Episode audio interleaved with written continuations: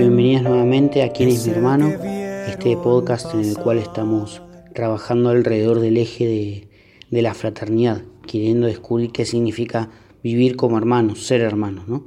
Mi nombre es Leonardo Ponce, soy seminarista de la diócesis de Mar del Plata. Estamos saliendo por Radio La Mujica y también en distintas plataformas compartiendo un poco de lo que también nos, nos trae la encíclica Fratelli Tutti del Papa Francisco, en, el cual, en la cual se habla de la amistad social como como tema fundamental, ¿no? Y nos toca empezar a trabajar hoy con el capítulo 5, titulado La mejor política, uno de los capítulos que más Dios dé para hablar a nivel internacional por, por las definiciones em, sobre política actual que, hace el Papa, ¿no? por las opiniones muy concretas y sin muchas vueltas. Para, para arrancar a trabajar este capítulo leemos el punto 154, que es el primero, Dice que para hacer posible el desarrollo de una comunidad mundial capaz de realizar la fraternidad a partir de pueblos y naciones que vivan la amistad social, hace falta la mejor política puesta al servicio del verdadero bien común. En cambio, desgraciadamente, la política hoy con frecuencia suele asumir formas que dificultan la marcha hacia un mundo distinto.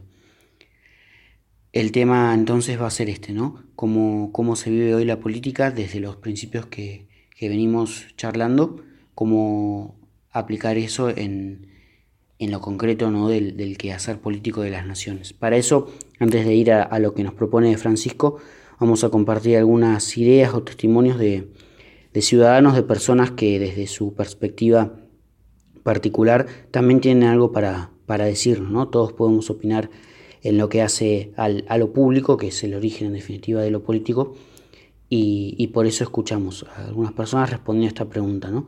Qué, importancia le das a la política, qué importancia crees que tiene para tu vida personal, social. Bien, eh, compartimos un poco de esto que, nos va a ir dando una cierta base para, para lo que va a ser después la lectura de este capítulo. La política la entiendo como una herramienta individual que tiene implicancia social. ¿sí?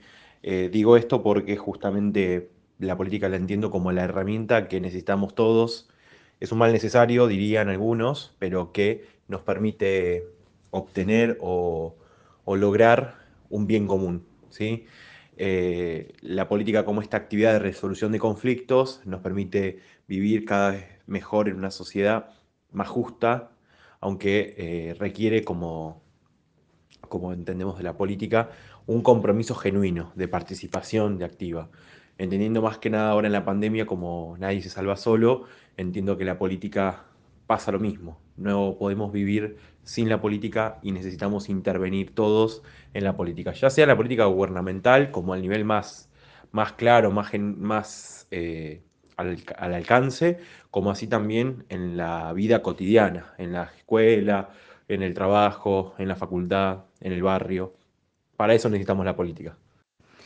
Creo que la política es importante tanto a nivel personal como social. Personal para que nos comprometamos desde nuestro lugar como ciudadanos, participando en, el modo en que consideramos que es eh, conveniente. Y desde el punto de vista social, eh, también, porque la política eh, tiene que estar al servicio del bien común. Eh, quizá a veces estamos eh, heridos y, consideramos que la política no es buena porque no tenemos muy buenos ejemplos de políticos eh, que estén al servicio del bien común y del pueblo, sino por el contrario, la gran mayoría lo hace por beneficio propio y para servirse del pueblo pero la política es algo bueno porque busca el bien común. Cuando pienso en la palabra política, se me viene a la mente dos palabras, igualdad y solidaridad. Igualdad para todos, que podamos tener los mismos derechos, que podamos ser iguales ante todos los que nos gobiernan, que no haya preferencias. Y solidaridad Tal vez lo pensaba un poco también con el servicio, que podamos ser serviciales y solidarios con aquellas personas que por ahí más sufren, con aquellas personas que no tienen tantos derechos como tienen otros, con aquellas personas que más padecen. Creo que esa es la definición que puedo hablar desde hoy de la política. Y agradecemos a estas personas que han querido compartir su mirada acerca de lo que es la política, qué importancia encuentran para, ellos en su vida a nivel social.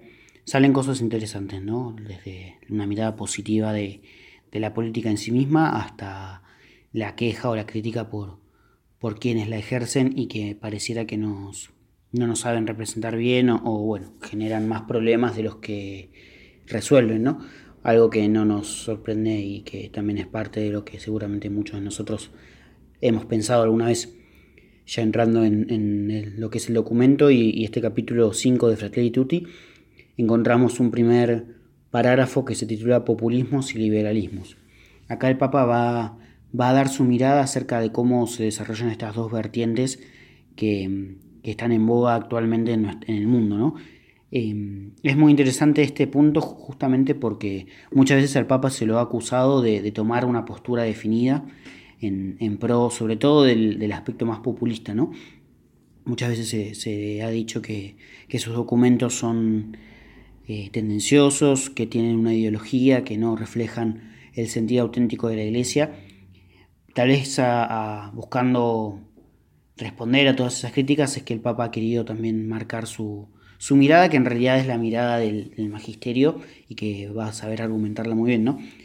Ah, va a hablar entonces por, de que el desprecio de los débiles se puede esconder tanto en formas populistas como en formas liberales, ¿no?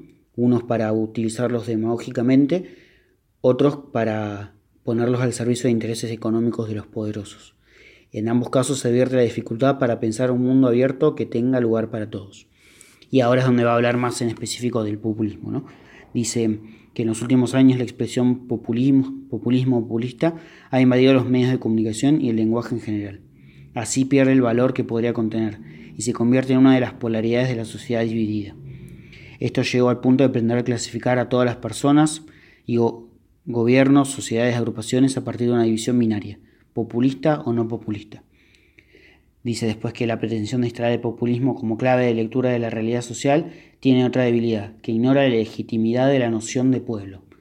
Acá distingue el Papa entre pueblo, que es una noción muy importante para él desde su teología y desde su mirada, el pueblo en cuanto no solo un rejunte de personas, sino un conjunto de, organismos, de personas, de, grupos que tienen un horizonte en común, un origen y un destino en común, ¿no?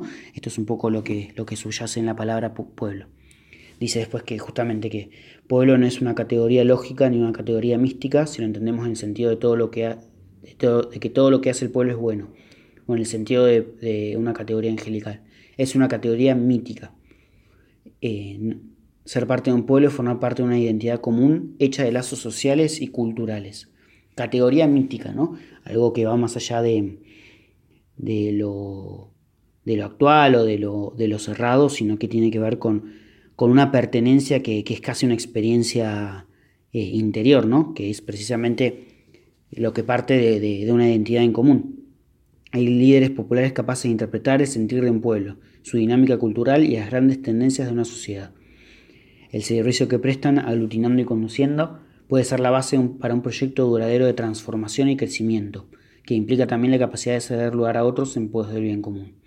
Pero deriva en insano populismo cuando se convierte en la habilidad de alguien para cautivar en orden a instrumentalizar políticamente la cultura del pueblo, con cualquier signo ideológico. Interesante que acá no pone el Papa el populismo como, como una expresión más cercana a la izquierda, como a veces se, suele hacer, sino que puede estar presente en toda forma demagógica, ¿no? toda forma que, busque servirse del interés de, de, los, de los sectores populares para, para retener el poder y para concentrar el poder. Los grupos populistas cerrados desfiguran la palabra pueblo, puesto que en realidad no hablan de un verdadero pueblo. En efecto, la categoría de pueblo es abierta. Esto también es muy lindo porque muchas veces se habla del pueblo refiriéndose a una cierta facción de la sociedad y tratando de marcar una diferencia con otra facción, ¿no? Si están de acuerdo conmigo, son parte de mi pueblo, de mi nación. Si no lo están, son, son cipayos, son vendepatria y un montón de otras cosas que que hacen que se vaya generando una, una grieta cultural, ¿no? no solo a nivel político, sino a nivel social. Dice después Francisco que otra expresión de la degradación de un liderazgo popular es el inmediatismo. Se responde a exigencias populares en orden a garantizar votos o aprobación, pero sin avanzar en una tarea, tarea ardua y constante que genera a las personas los recursos para su propio desarrollo.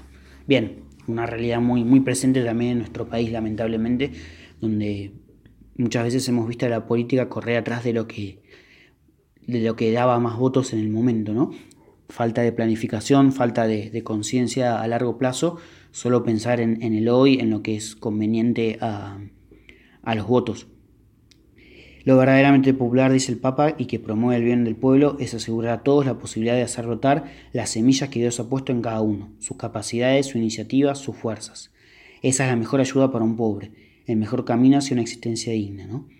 El trabajo como, como un valor fundamental para Francisco desde la doctrina de la Iglesia y que también es la clave para la resolución de los grandes problemas de la sociedad y, justamente lo que muchas veces se, se, bastardea o no se tiene en cuenta para, para ir alimentando esta posibilidad del desarrollo ¿no? de todos en la sociedad.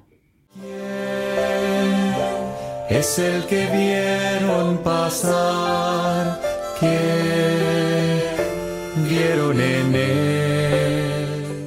Continuando con su análisis de, la política actual, el Papa habla ahora de los valores y límites de las visiones liberales, ¿no? Recordemos la teoría liberal que tiene que ver con, con la libertad de mercado, con la posibilidad de que cada uno pueda desarrollar libremente, esto es con la menor intervención posible del Estado, su, su actividad económica y que mm, en la práctica siempre termina, o muchas veces termina generando desigualdades entre, en función de las posibilidades y, que recibe cada uno, ¿no? Vamos a ver qué, qué dice el Papa también analizando en este sentido de pueblo. La categoría de pueblo que incorpora una valoración positiva de los lazos comunitarios y culturales suele ser rechazada por las visiones liberales individualistas, donde la sociedad es considerada una mera suma de intereses que coexisten. Hablan de respeto a las libertades, pero sin la raíz de una narrativa común. En ciertos contextos es frecuente acusar de populistas a todos los que defienden los derechos de los más débiles de la sociedad. Bien, acá aparece un poco lo que es el fuego cruzado entre las dos posturas. La caridad, dice Francisco, reúne tan las dos dimensiones, mítica e institucional, puesto que implica una marcha eficaz de transformación de la historia, que exige incorporarlo principalmente todo, las instituciones, el derecho, la técnica, la experiencia, los aportes profesionales, el análisis científico, los procedimientos administrativos. La verdadera caridad es capaz de incorporar todo esto en su entrega, y si debe expresarse en el encuentro persona a persona, también es capaz de llegar a una hermana o a un hermano lejano, e incluso ignorado, a través de los diversos recursos que las instituciones de una sociedad organizada, libre y creativa son capaces de generar. Aún el buen samaritano necesitó de la existencia de una posada que le permitiera resolver lo que él solo en ese momento no estaba en condiciones de asegurar. Esto termina siendo una crítica al liberalismo que, fomenta muchas veces lo, individual, ¿no? el individualismo más, más cerrado y, más el hacer la tuya o, o, viví vos como puedas y que los demás se arreglen. Un poco esto es lo que va en contra de, la caridad que, que nos propone el Evangelio y, es uno de los límites más, más fuertes de, las miradas más de corte liberal, ¿no? Dice Francisco que esto podría estar colgado de alfileres si perdemos la capacidad de vertir la necesidad de un cambio en los corazones humanos, en los hábitos y estilos de vida. Es lo que ocurre cuando la propaganda política, los medios y los constructores de opinión pública persisten en fomentar una cultura individualista e ingenua ante los intereses económicos desenfrenados y la organización de las sociedades al servicio de los que ya tienen demasiado poder. En definitiva, también, eh, también ocurre esto, ¿no? El liberalismo suele asumir que en la sociedad partimos todos de la misma base y que no hay poderes fácticos más allá del, poder del Estado. Esto también, también es un límite que en la práctica se, choca justamente ¿no? con, con lo que pasa. El asunto, dice Francisco, es la fragilidad humana, la tendencia constante al egoísmo humano que forma parte de aquello que la tradición cristiana llama concupiscencia, que es la inclinación del ser humano a encerrarse en la inmanencia de su propio yo, de su grupo y de sus intereses mezquinos. Bien, es esto, ¿no? El, hombre tiende a ser egoísta, a buscar su interés y, por eso mismo a veces dejarlo librado a que responda puede terminar generando esto, ¿no? Si no hay solidaridad que, parta del amor al prójimo, va a ser muy difícil que, que la misma persona se, ponga... Eh, realmente pasa por, por, una cuestión de valores y de educación y de la gracia de Dios, por supuesto, pero, pero muchas veces es necesario una regulación y una, una intervención que pueda asegurar esta, esta mayor solidaridad en, función de, también de las capacidades de cada uno. Dice después Francisco que la tarea educativa, el desarrollo de hábitos solidarios, la capacidad de pensar la vida humana más integralmente, la hondura espiritual, son eh, factores que hacen falta para dar calidad a las relaciones humanas. Hay visiones liberales que ignoran este factor de la fragilidad humana e imaginan un mundo que responde a un determinado orden que por sí solo podría asegurar el futuro y la solución de todos los problemas. El mercado solo no resuelve todo, aunque otra vez nos quieran hacer creer este dogma de fe neoliberal. Se trata de un pensamiento pobre, repetitivo, que propone siempre las mismas recetas frente a cualquier desafío que se presente. Bien, una crítica fuerte también de, Francisco a, la mirada neoliberal de que es con, solo con el mercado que se pueden resolver los problemas de la sociedad, ¿no? Cuando en ejemplos de que esto no ocurre tenemos de sobra en Latinoamérica y en el resto del mundo también. En algunas visiones economicistas cerradas y monocromáticas no parecen tener lugar, por ejemplo, los movimientos populares que aglutinan a desocupados, trabajadores precarios e informales, y a tantos otros que no entran fácilmente en los cauces ya establecidos. Bueno, acá hasta acá entonces la, presentación del Papa acerca del liberalismo actual y de cómo, cómo tiene falencias y a la vez también algunas luces, ¿no? como esta posibilidad de dar al hombre de la o mejor dicho, reconocer en el hombre la libertad que le permite emprender y desarrollarse, ¿no? Algo que también es fundamental para, para la mirada cristiana y que no hay que dejar de tener presente.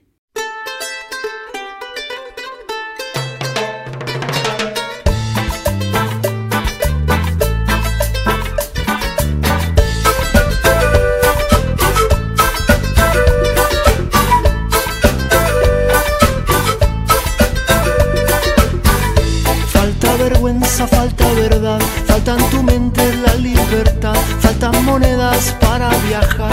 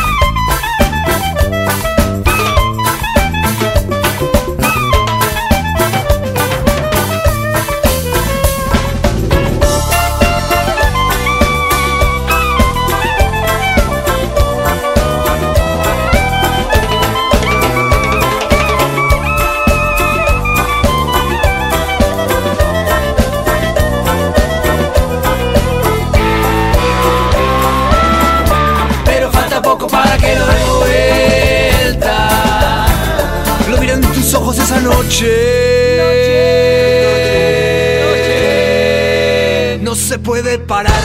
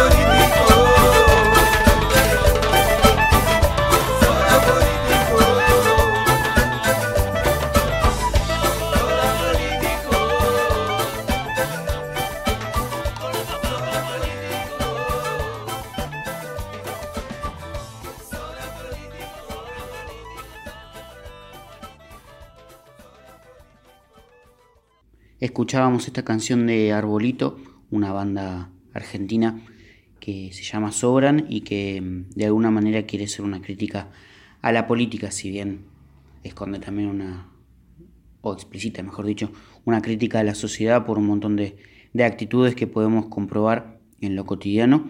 También tiene esta mirada sobre, sobre la política como un espacio o, una realidad que parece que no ayuda a, a trabajar las cosas que no funcionan ¿no? en la sociedad.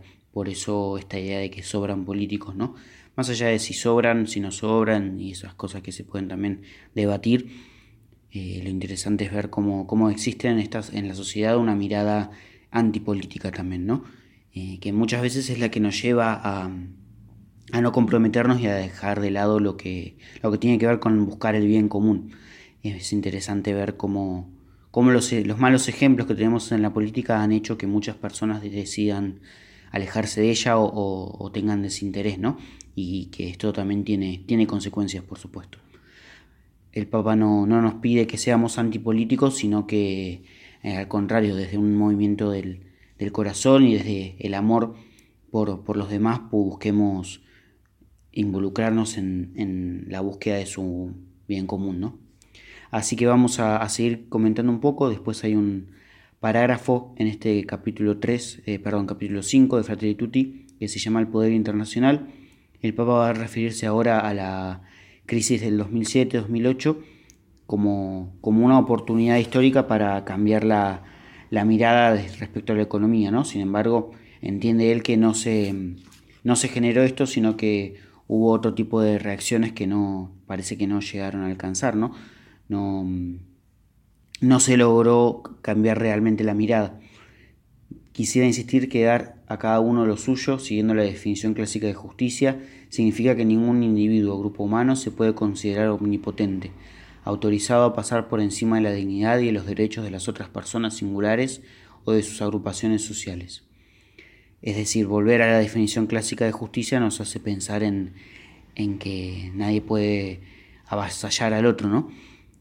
El siglo XXI es escenario de un debilitamiento de poder de los estados nacionales, sobre todo porque la dimensión económico-financiera de características transnacionales tiende a predominar sobre la política. Cuánta realidad que hay, que hay en esto y cómo lo podemos vivir también en nuestro país.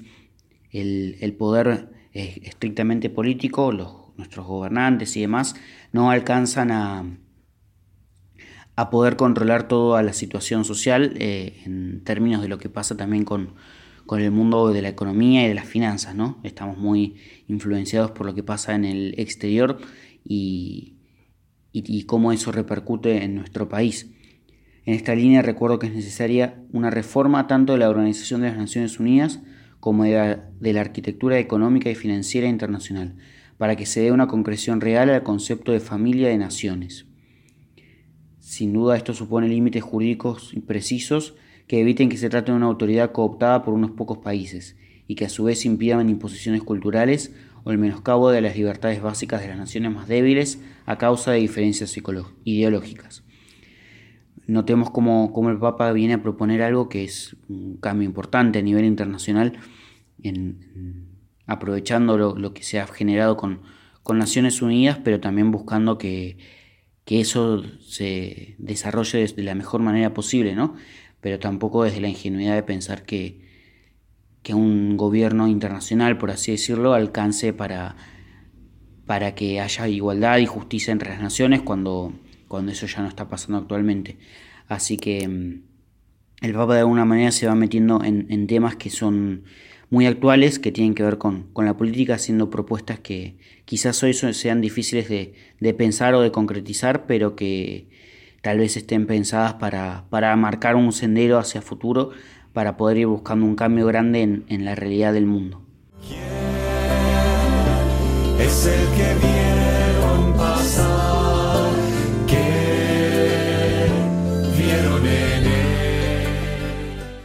Sigue el Papa luego hablando de que hace falta valentía y generosidad en orden a establecer libremente determinados objetivos comunes y asegurar el cumplimiento en todo el mundo de algunas normas básicas.